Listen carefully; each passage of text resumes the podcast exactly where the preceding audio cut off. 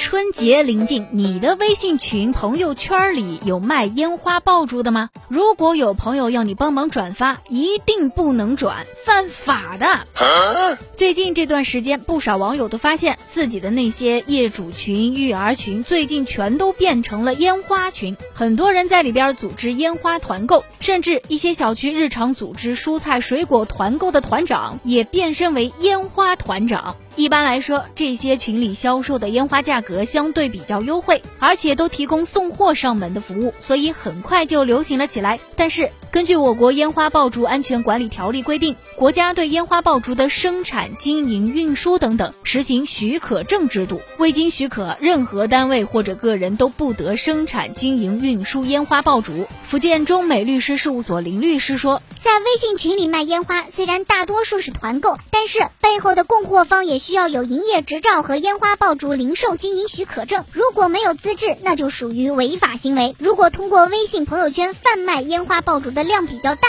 还可能涉嫌非法经营罪。